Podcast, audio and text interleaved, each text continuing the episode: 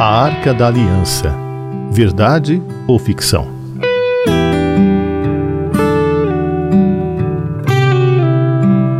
De acordo com a narrativa bíblica, o povo hebreu, ao assumir uma aliança com Javé, selada com a aspersão do sangue de um cordeiro, recebeu dez mandamentos gravados em duas placas de pedra. Os mandamentos eram pontos fundamentais que regeriam os hábitos, as crenças e toda a vida do povo. Para manter as tábuas da lei, Deus mandou que se construísse uma arca que, além de proteger as placas, representaria sua aliança selada com o povo. A arca assinalaria ainda a presença de Deus no meio do povo.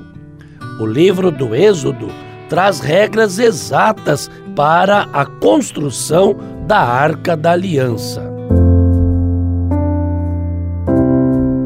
Diga aos israelitas que façam uma arca de madeira de acácia, de um metro e dez de comprimento, por 66 centímetros de largura e 76 de altura.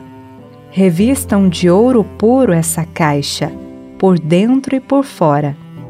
E em toda a volta coloquem um remate de ouro. Façam também quatro argolas de ouro e ponham nos quatro pés, ficando duas argolas de cada lado. Façam cabos de madeira de acácia e revistam de ouro. Enfiem os cabos nas argolas nos lados da arca, para que ela possa ser carregada. Os cabos ficarão nas argolas da arca e não serão tirados dela. Eu lhe darei as duas placas de pedra, onde estão escritos os mandamentos, e você porá essas placas na arca. Faça também uma tampa de ouro puro, de um metro e dez de comprimento por sessenta e seis centímetros de largura. Faça dois querubins de ouro batido, um para cada ponta da tampa. Isso deve ser feito de modo que os querubins formem uma só peça com a tampa. Os querubins ficarão de frente um para o outro olhando para a tampa. As suas asas ficarão abertas, cobrindo a tampa. Coloque dentro da arca as duas placas de pedra que eu vou lhe dar e ponha a tampa na arca. Ali eu me encontrarei com você, e de cima da tampa, do meio dos dois querubins, eu lhe darei as minhas leis para o povo de Israel Arca da Aliança se tornou a mais preciosa relíquia do judaísmo, mostrando a evolução religiosa do povo, que passa das influências politeístas para o culto ao Deus vivo e verdadeiro. Ela era levada em procissão quando o povo caminhava pelo deserto, até ser depositada no templo construído por Salomão em Jerusalém. A sacralidade da Arca da Aliança. O mais antigo relato sobre a Arca da Aliança é do período do cativeiro do povo no Egito, por volta de 1300 a.C. Segundo a narrativa, o livro do Êxodo fala que Deus selou uma aliança com o povo através de Moisés aos pés do Monte Sinai. Como as narrativas do livro do Êxodo foram elaboradas muito tempo depois de os fatos terem acontecido, especialistas da história bíblica explicam que os eventos iniciais da história hebraica podem ter sido formulados durante o cativeiro hebreu na Babilônia. Neste sentido, além de ser descrita como uma demonstração do favor divino, a Arca da Aliança era dotada de poderes sobrenaturais. Por isso, somente os sacerdotes levitas podiam entrar na tenda aonde a arca era conservada.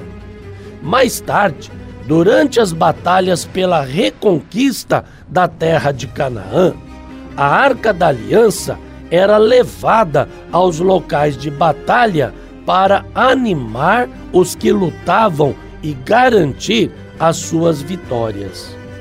O caráter sagrado da arca também foi descrito no livro de Samuel, quando os filisteus a roubaram, sendo acometidos de diferentes punições misteriosas. E enviaram e congregaram a todos os príncipes dos filisteus e disseram: Enviai a arca do Deus de Israel e torne para o seu lugar, para que não mate nem a nós e nem ao nosso povo, porque havia mortal vexame em toda a cidade por onde a arca passava, e a mão de Deus muito se agravara ali.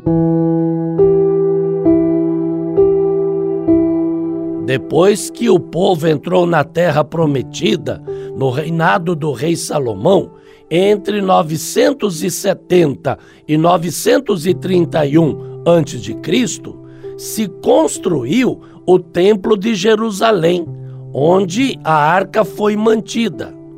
Após o reinado de Salomão, houve a decadência que levou à separação do reino entre Judá e Israel.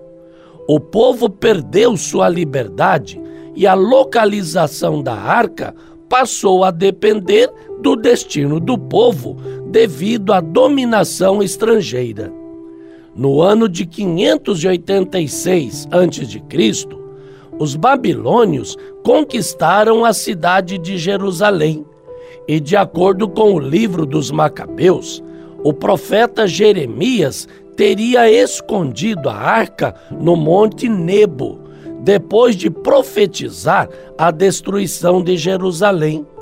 Mas é possível que ela tenha sido levada como troféu ou espólio pela vitória, e nunca mais se teve certeza sobre o seu paradeiro. Quando os hebreus voltaram a Jerusalém, no ano de 539 a.C., reconstruíram o templo mantendo o local da arca vazio, pois ela nunca mais foi encontrada.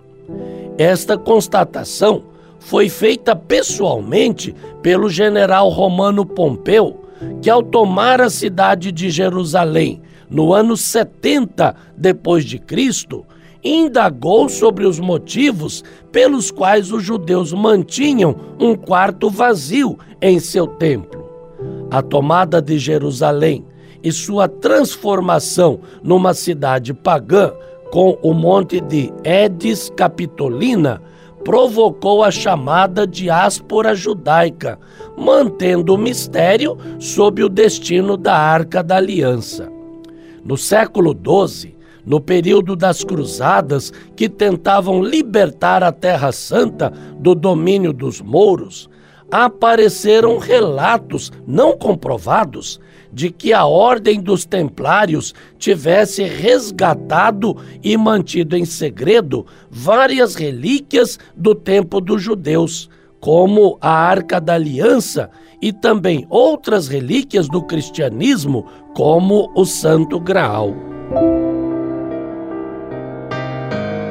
Onde está a Arca da Aliança?